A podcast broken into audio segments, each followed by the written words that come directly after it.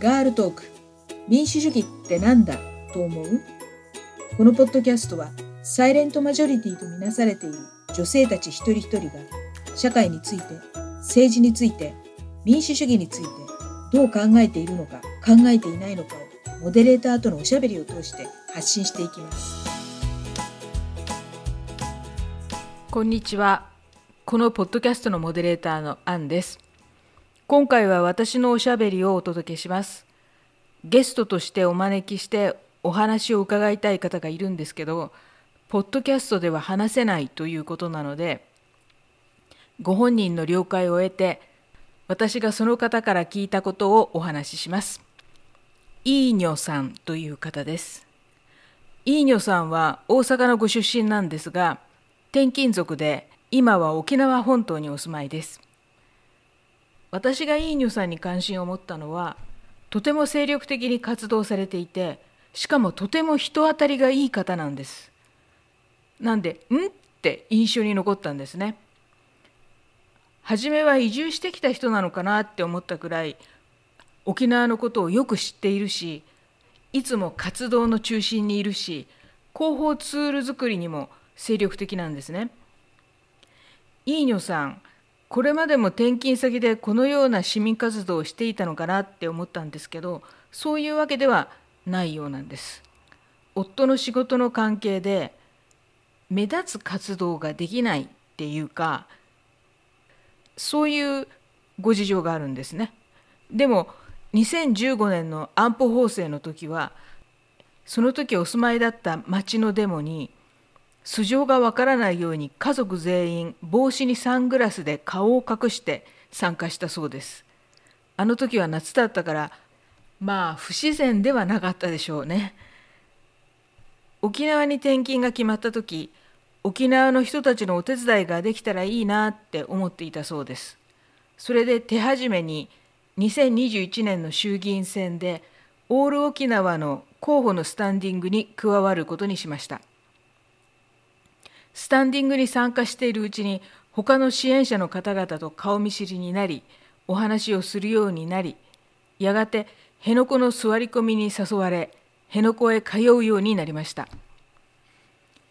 辺野古へ行くとさらに多くの方々と知り合いその方々からいろいろな話を聞いて沖縄の抵抗の歴史を知るようになったんですね。例えば伊江島土地闘争のことなど伊江島は沖縄本島の北西東シナ海に位置する小さな島で島の西半分は米軍基地なんです。東半分の真ん中に遠くから見ると小さな富士山のように見える山がそびえてるんですけど山といっても標高172メートルの小さなとんがりで家島タッチューと呼ばれています。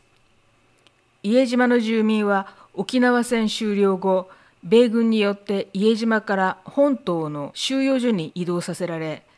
2年後にやっと帰ってきた時は島の半分以上が米軍によって基地化されていました。住民たちは抗議しますが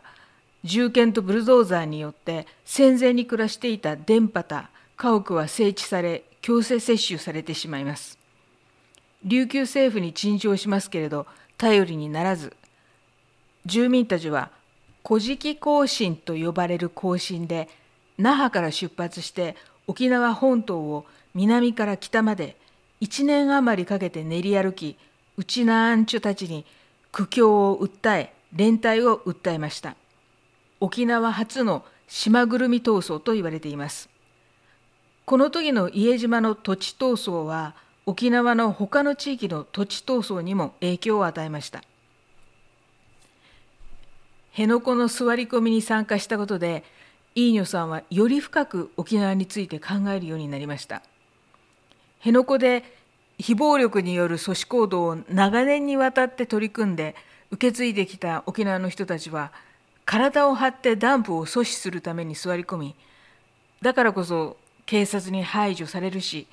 その時肉体的にも精神的にもダメージを受けます。座り込み行動は新基地建設阻止の目的で行うもので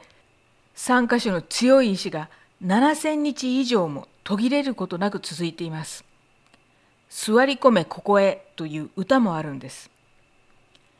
新基地建設の阻止を目的で行う辺野古の座り込みにイーニョさんは深いリスペクトを抱くようになりました。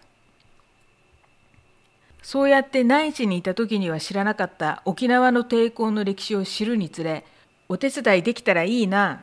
なんて遠慮している場合じゃない。もっと積極的に活動しなければとイーニョさんは思い直すようになりました。お住まいの町で自衛隊の機能強化に反対する会が結成されると今はその中心的メンバーとして活動されています。スタンディングはもちろん政府の計画を住民に知ってもらうためのパネル展上映会の開催上映会で配布するリーフの制作など反対する会の方々と一緒に奔走していますイーニョさんは50代なんで若くて動けるというのが沖縄の運動ではとっても貴重な存在なんですね沖縄の市民活動の人たちは平均年齢が60代後半グループによっては70代なんですから。でここでちょっと沖縄のスタンディングのことをお話しさせてください。私神奈川にいた時はあちこちのスタンディングに参加していましたしあちこちでスタンディングを見かけたんですけど沖縄に来てからはとんと見ることがないんですよね。内地のスタンディングは駅前でやりますけど沖縄には駅前ってないんですよ。那覇の中心地にユイレールの駅があるくらいでしかもユイレールの駅って上にあるんでいわゆる駅前という空間がないんですよね。だからか以前沖縄の若い人に不特定多数の人に向けて何かを緩く発信するスタンディングってよく分かりませんって言われたことがあります。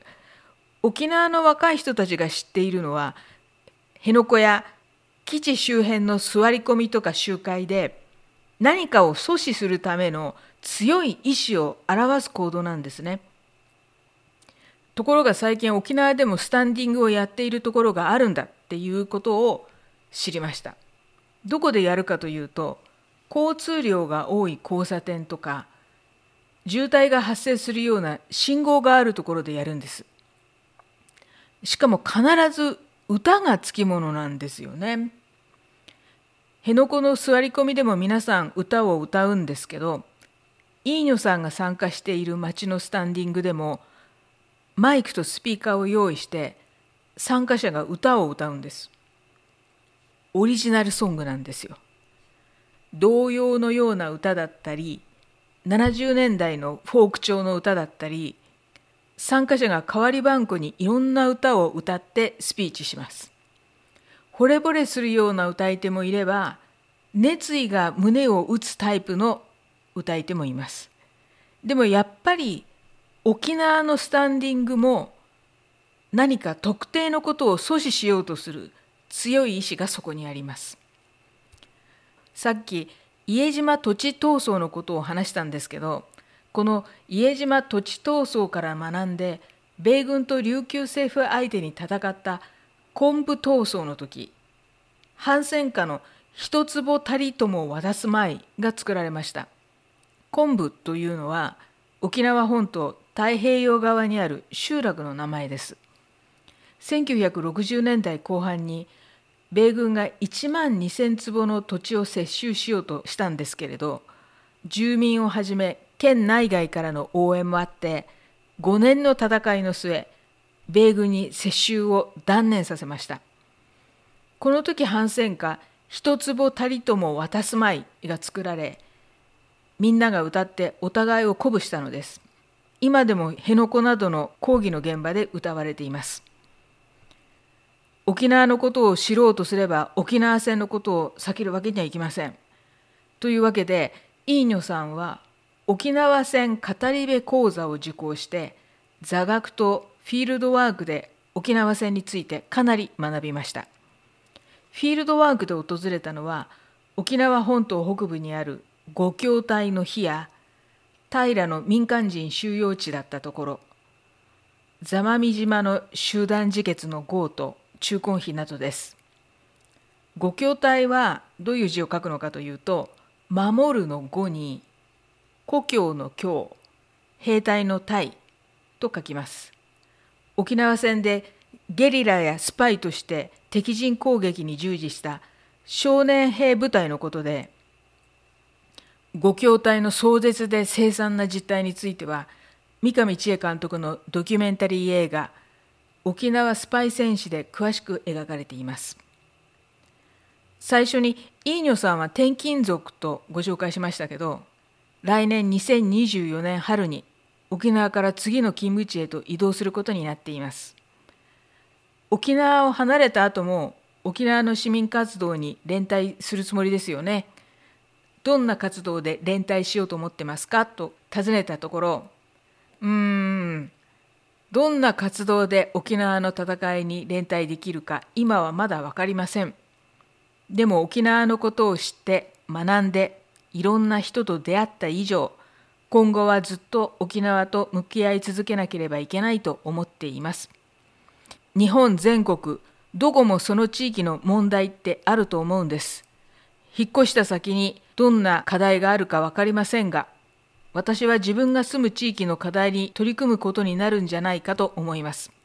そしてその課題を深く掘り下げるとどこかで沖縄の問題と必ずつながると思うのです。地域の問題を深く掘り下げて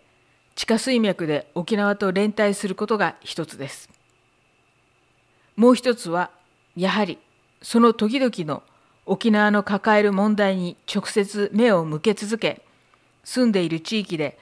沖縄のことを語り広め沖縄の歴史を語り継ぐということをしたいです。自信はないですが点点点とおっしゃっていました。自分が住む土地の問題がどこかで沖縄とつながるというのは私も気づいているところで沖縄の問題とか思っていたことが内地でも噴出することがいくつもあります。PFAS のこと、環境を破壊するだけの不必要な開発工事、貧困。沖縄は日本の社会問題の前哨戦を戦っていると言ってもいいのではないかと思っています。イーニョさんに出会った時、とってもフレンドリーな方だなと思ったんですけど、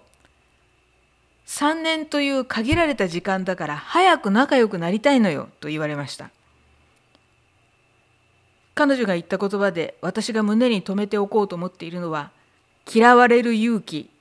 嫌わない努力という言葉です。市民活動は人付き合いですから時に仲間と気持ちがそぐわなくなることもあります。私も活動していてイラッとすることがあるんですけどイーニョさんの嫌われる勇気嫌わない努力を思い出し市民レベルの共闘が野党共闘につながるはずと踏みとどまっています。今回はポッドキャストのゲストには断られたんですけどぜひ皆さんにご紹介したいイーニョさんのことを私が代わりにお話ししました。作り話じゃないですよ。ただ見バレを防ぐために固有名詞などは使わないようにしました最後まで聞いてくださりありがとうございました。